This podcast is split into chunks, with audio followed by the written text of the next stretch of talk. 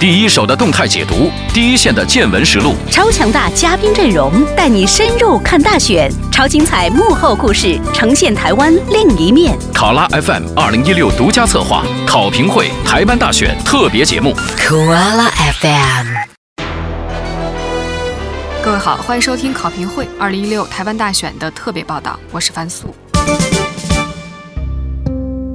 今天是这次特别报道的系列采访《新生代看台湾》的第四期，还是在台湾师范大学附近的咖啡厅里，我专访了一位从大陆来台湾交换的研究生陈同学。他九一年出生，今年二十五岁。他为什么会来台湾交换？他说是因为受到脱口秀《小松奇谈》台湾系列节目的感染。而他来到这儿之后，确实跟他妈妈来台湾旅游后的感觉一样，像是回到了家。他觉得这里是他想象中的中国应该有的样子，民风淳朴，百姓温良恭俭让。他跟同一批来的大陆同学不一样，他不满足于在台湾仅仅是吃喝玩乐、环岛游，他很用心地体会这里不一样的社会制度，近距离地观察台湾人怎么玩大选。他来台半年，收获很多，不过呢，最大的改变，他觉得还是怎么样看待台湾问题。刚来的时候，因为反对甚至痛恨台独，他会去蔡英文的脸书页面上留言，表达他的立场。可是随着他看到的、听到的越来越多，他对从小就接收到的以为是真理的结论起了怀疑。他觉得应该换位思考，应该去了解那些主张台独的人为什么会有那样的想法。他说：“我的内心希望两岸在一起。”但是喊反台独的口号是没用的，得从他们的角度去理解，才可能解决问题。他也不同意台湾年轻人追求小确幸、没有上进心的观点。他说，大陆年轻人有大抱负，想改变国家、改变社会的人也很少，大家关注的都是自身。反倒台湾年轻人愿意为脚下的土地呐喊，为台湾的未来想办法。在这点上，大陆的同学或许需要向台湾同学学习。此外，对黄安事件、对台湾的民主，陈同学也有非常独立的评价和体会。我们一起来听。还是要跟大家说声抱歉，因为当时采访的节奏非常的紧张，所以没有更多的时间去找更加合适的采访地点，录音效果就比较差，所以可能听清楚会比较费劲。再次跟大家说声抱歉，请多多包涵。我为什么想来台湾交换？是因为看了《小松奇谈》，就是《小松奇谈》那个介绍台湾的那个系列，然后就说什么这里有大历史碾过的痕迹和温良恭俭让的人民。然后听他说了很多台湾的历史，然后就比较感兴趣。然后我妈之前来旅游，然后她说，呃，你去了台湾就会像回家一样。但是我也不知道他说这个回家是什么样，因为其实他也不是台湾人，但是她说你会找到那种回家的感觉。然后我就来了，然后我也觉得找到那种回家的感觉。就就是很多人会觉得是台湾人比较排斥大陆人，但是我倒是没有什么感触，就是我的感触更多的是觉得这里像是想象中的呃国家呃中国该有的样子，所以就比较喜欢这。喜欢这儿的什么？就是那句话，台湾最美的风景是人啊 啊。是人比较比较暖。对，比较呃比较暖，比较柔，就不会像大陆那么呃彪悍啊。呃，不管干什么都都是的，就是各行各业他对你都会特别的有礼貌。刚来头一个星期就特别不适应，因为天天就是谢谢谢谢谢谢，谁碰到你都跟你说谢谢，就是。台湾用的最多的一句话就是谢谢，就是别人跟你说的最多的一句话就是谢谢。就还是这儿的人好。啊，对。只是因为这个。那不是，嗯，当然还有就是自由啊，这个自由，因为我们是学媒体的嘛，感就觉得这里首先是接触到一些之前没有接触过的讯息，还有呃从不同的角度来看历史。还有就是这里的媒体最初的印象就是什么话都敢说，当时是觉得很喜欢这样的环境，就是一个相对自由的环境。然后当时也修了一门课，在台湾修了一门课是叫做言论自由。然后但是也随着这个学习的深入，也意识到了就是呃，在这个自由环境中存在的一些问题。啊，但是始终觉得这个。问题还是比，就是说，不管怎么样，还是比我们回到大陆的那种环境会，我更喜欢一点。就是，呃，毕竟他什么都能说，虽然他现在，比如说，每个报纸那四大报纸的立场也都比较是比较固有的立场，感觉也都像党报一样，啊，但是他至少有不同的党报，啊，是就这样。的民主大选，我觉得是一个比较适合台湾的一个制度。嗯，我觉得呃，他这里的民主，我体会最深的不是说，嗯，可以一人投一票。我觉得这个不是最关键的，就是行使这个投票权，不是他这个民主。就是大家会感觉，这包括大陆人会觉得，哦，你你你你说民主民主，难道一人一票就真的好吗？我觉得这个一人一票真的好，不是体现在他投出了这一票真的好，而是因为他这一票就会，因为他这个票，然后就形成让他有了真正监督的权利。这个是我比较喜欢的，呃，比较欣赏的，因为我之前拍摄就是会拍摄纪录片，然后拍到有一个政党是劳动党偏左，他们提倡的是社会主义，有一个议员应该是唯一台湾唯一一个社会主义政党的议员，他们主要就是做劳工的问题。有一天他们就是几个劳工就是被开除了，资遣费然后不是很到位，他们就。带着他们就去拿着白布条，就先去公司门口就去抗议。然后因为是议员嘛，就再叫了几个媒体，然后媒体就来报道，都是很平和。媒体报道完，他们又转到县政府，然后他就说大家都站好，叫那些抗议的劳工好，大家站好，我们现在一起喊口号。然后这个时候，呃，他说啊，等一下那个主管劳工的这个部门的这个领导就出来了，因为议员他得就是画这个预预算啊，就是议员对这个政府就有制约的权利，所以他们就很客气的出来，他说好，现在我们来呃读一下陈情书，啊，劳工读完，好，那个领导就好接过那个陈情书，然后就说，呃，这个问题我们一定会给你解决的，然后怎么怎么样，我就亲眼看到就是就是这么一个平和的过程。也就是因为这个议员他有监督的权利，议员又是选出来的，最后就把这个问题基本上就解决了。所以这个就是我我感受到的，就是民主就是有监督的权利，而且是实实在在的监督的权利。你跟台湾的学生接触之后，你会不会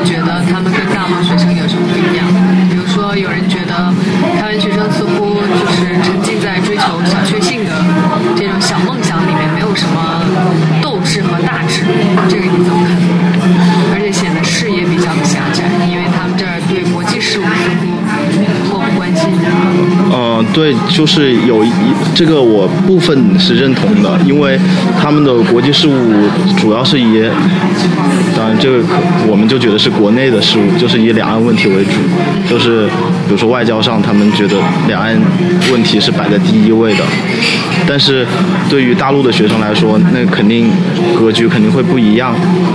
但是，呃，如果说到追求的话，我反倒觉得大陆有那种大抱负的人也很少那。我觉得大陆的同学也会是，当然相当一部分也是就是对于呃经济利益的追逐，也很少有那种会有想改变这个国家或者说。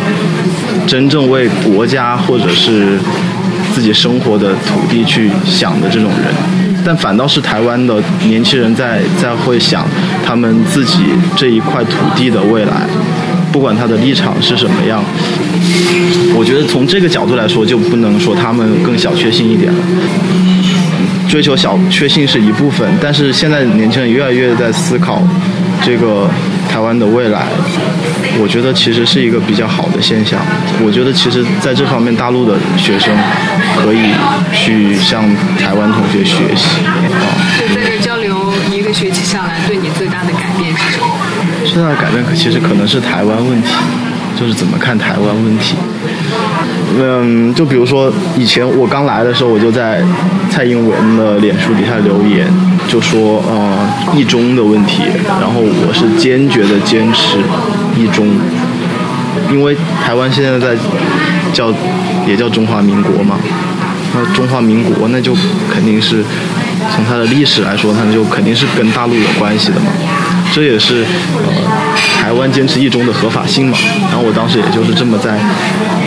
蔡主席的脸书底下这么留言啊，然后我是坚决反对台独，而且不仅反对，而且有点痛恨台独。但是后来经过这个对于台湾的认识、了解和跟年轻人的接触。我觉得首先要想的不是呃反不反对台独，而是说应该去想他们为什么要台独。但是这个是我们大陆基本上不会有人去这么想，就觉得台独，然后他们就是要再建一个国家，然后就怎么样，就再往深去想一点哦，呃台湾人他们有了自己的主体意识，呃但是我们没有去想，嗯没有反过来想哦那那统一对他们。有什么好处？哦，我甚至就是问过那个台湾同学，我说，假设大陆插上的是青天白日满地红，那你们愿意统一吗？他们说，那我们也不要统一。为什么我们要管大陆的事情？我觉得我们台湾就很好，台湾就是台湾。我说，但是我说，假设大陆的制度跟你们台湾一样了，嗯，也能保证这个。呃呃，选举权啊，什么都有，言论自由什么都有，你们愿意台独吗？他们说那也不愿意。那这样可以去大陆旅游啊，经济上也有也有利啊，为什么不同意呢？他说那可以啊，就是国与国的关系，那也可以旅游，也可以在经济上互相促进啊，就像新加坡啊什么。当然，我内心还是希望。两岸能够在一起的，但是我们现在不应该是光去喊口号说反台独反台独，我们应该要从他们角度去多去理解他们的想法，然后才能进一步的去解决这些问题。嗯，这里我特别想说的就是黄安。等一下，等会再说黄安。啊，就是你为什么会有这样的转变？一开始是像你讲的很痛恨，很痛恨台独。那后来为什么突然间觉得我应该去倾听他们怎么想？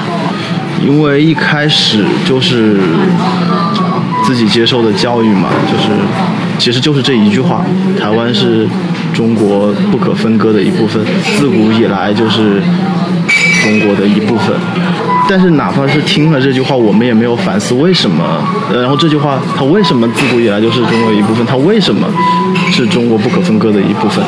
也没有没有人跟我们讲这个，他他只讲了这个结果，但是没有讲这个原因。这是一个我们之前没有想的问题。包括“一中各表”这个词，在大陆也是不怎么用。就像你要我把突然一下子说，我大陆就星红旗就。变了，那我也会觉得奇怪啊，啊，所以就从就是换位思考了这么一下，我就觉得，可能也是听他们就是反反复复的讲他们的想法，然后就慢慢的好像他们说的也并不是没有道理，从而就觉得对于这个问题上，我们也缓一缓，听听他们怎么想。哦，对，差不多是这样。您正在收听的是考评会台湾大选特别节目。Koala FM，你接着说黄安吧。刚才是因为说到这个反台独的问题嘛，就说到黄安。呃，是因为，就我觉得现在大部分的中国人，就是大陆人，就是觉得我们就要反台独，就要像黄安那样反台独。但是我觉得华安这样子他并不能反台独，他只会加深两岸的裂痕。台湾艺人就是说跟台独沾上了点关系，他就不能来大陆。这样反倒就会，他也就是台作为台湾的艺人，他也没有机会去真正的了解大陆。然后大陆又这样一致的排斥台湾，最后就导致两岸的交流就会停滞不前。呃，黄安这样子，我觉得他是在一是在找存在感，二是在抱大腿，但是也并没有人，并没有人鸟他。呃，还有一个就是，比如说 CCTV 有一个，我为什么这么说？因为 CCTV 有一个脸书，就是 CCTV 官方的脸书，它用的都是繁体字。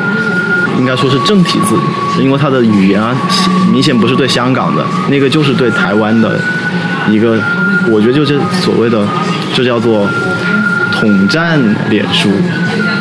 你说黄安他要是真的，大陆要真的把他这样的行为当回事，那就应该每天放点什么《新鸳鸯蝴蝶梦》这种歌曲，然而并没有。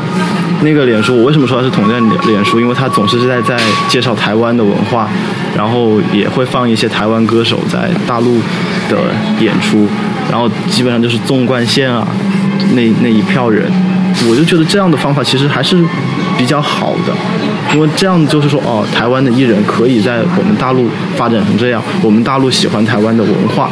这就是作为艺人在两岸交流中做的贡献。然而，华安他反倒不让别人来来到这边，自己也没在大陆干什么事情，然后他就在叫嚣他是反台独，不是反台湾。我觉得他既反台独又反统一，我就是不太喜欢他。你们有跟台湾的，你有跟台湾的同学聊起过吗？我有跟，我有跟台湾的老师。说过，老师说，华安的言论就是属于仇恨言论的范畴了，就是他那种语言，哪怕从言论自由的角度来说，其实也应该是商榷的。当然，大部分人就是觉得啊，他就不用理他，或者说。就是个过气的歌手而已。对，但是我是真的很在意，就是因为我觉得他让更多的人误误解了台湾，就是因为他他的微博底下那么多人喊他黄大侠呀什么，我觉得这样不理智，这样反倒是不利于统一啊。但是从另外一个角度来说，这些所谓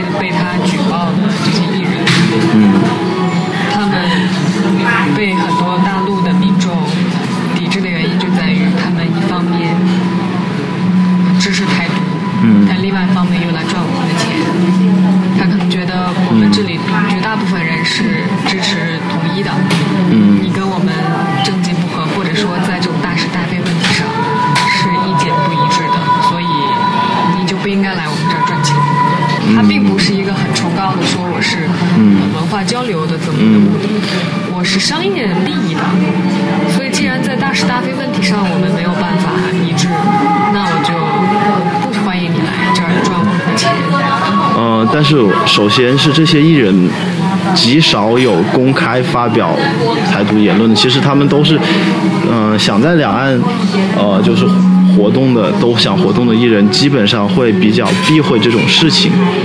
但是他们也有自己，他在台湾，台湾的法律是。他们是有他们的言论自由的，他们是可以有政治立场的，他们也有他们的投票权。他们最后投投给谁，我们当然不知道。但是，比如说支持时代力量，但是他哪怕就是支持时代的力量，也不代表他就一定是台独。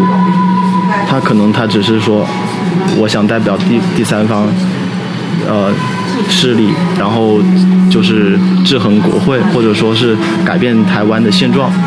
他也没有说。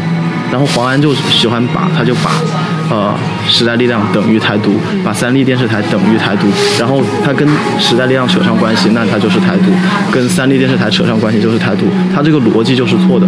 如果那个台湾艺人呢说，哦，大大声喊，那我是台独，我觉得他自己也不会就硬着头皮非要去大陆。所以说，我们也要要慢慢的包容这种言论。然后你如果哪怕他是说。他是台独，然后想去大陆赚钱，那你可以不买他的单，你不想听你可以不听，这样刻意的煽动这种，呃，怎么说舆论？我觉得他是把这种小事变大，就是刻意的制造两岸的矛盾。有些事情其实大家可以就本来就是单纯的艺术上的交流，并没有扯到政治。他非得把自己跟把那些东西跟政治沾上边，啊、所以我觉得不太喜欢他。你们这批陆生有多少人？二十几嗯人。啊、跟你持同样观点的人多吗？或者跟你经历同样的思想变化的人多吗？不多，啊，应该数得出来 啊，就是其他人四五个？我觉得就是有相同想法的人，大家会平常一起在聊，其他人根本不会关注这方面的事情。他们来台湾，呃，就是环岛，然后呃，就是这样子。他们呃，对对，不会去关注就是政治啊或者呃这方面的议题，他们不会去想，所以没有过多的交流。就我之前有有学妹，就是刚刚到台湾就说哦啊，中国快快快点采取行动了，再不采取行动，现在这些台湾的年轻人根本不认祖国了，然后什么什么的，就是说这种言论的啊。即使在这待了半年之后，还是会说这样的言论。基本上就是有也有转变了的。我认识一个朋友，他刚来，他就他的言论就是，那台湾那就是中国的呀，那台湾不回归打呀，那我打他还不行吗？我就希望蔡英文上台，上台了我就就赶快武统就得了，这是这是他的原话。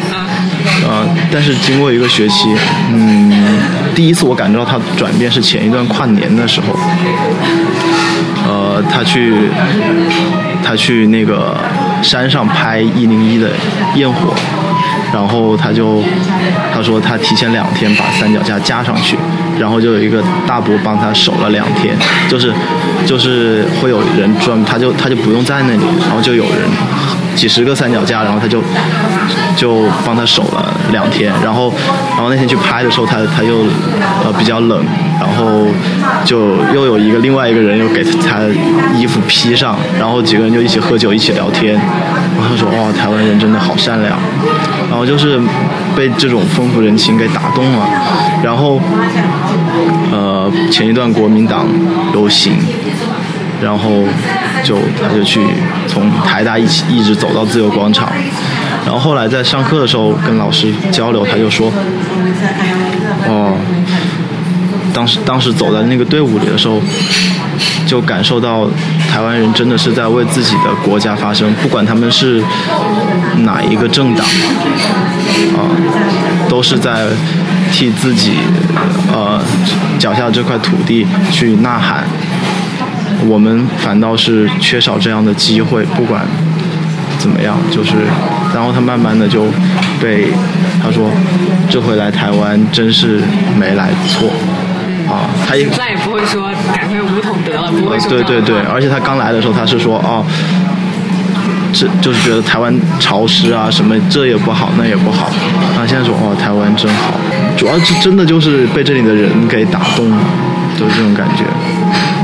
哪怕就是政治有意见有不同的，也可以也可以相互包容。我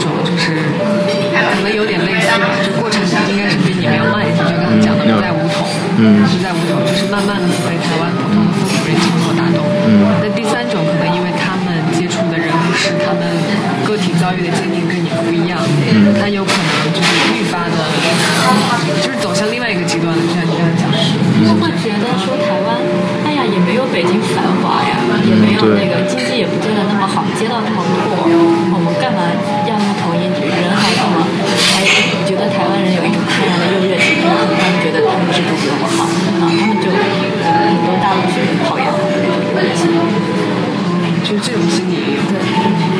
这个我倒是没有接触到这样的，可能是因为接触的都是比较志同道合一点的。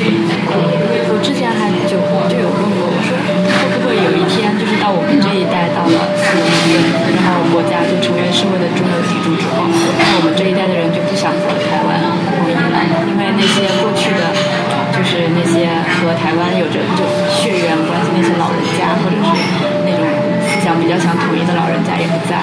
那我们这一代年轻人可能就比较关注国内一点那些，然后把台湾也看得比较疏离。那我们也不想和他们，他们这一代年轻人老了之后，也不想和你们统一，他们的个主体意识更强。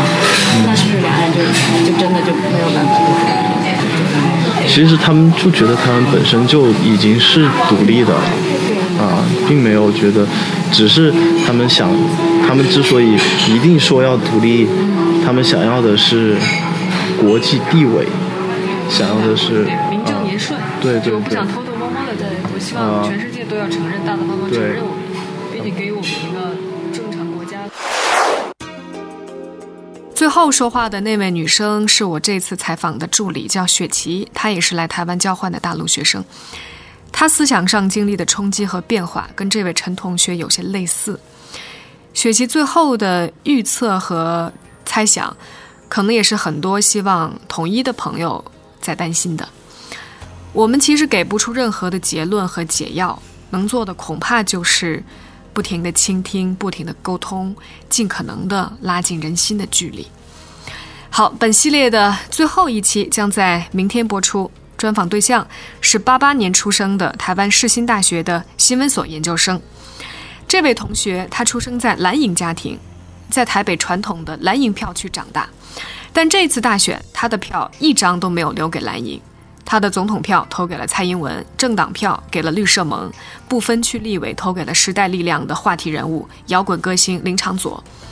他为什么会有这样的选择？他对台湾的未来、对当下的问题、对跟大陆的关系，也有着不同于之前几倍的思考，同样值得一听。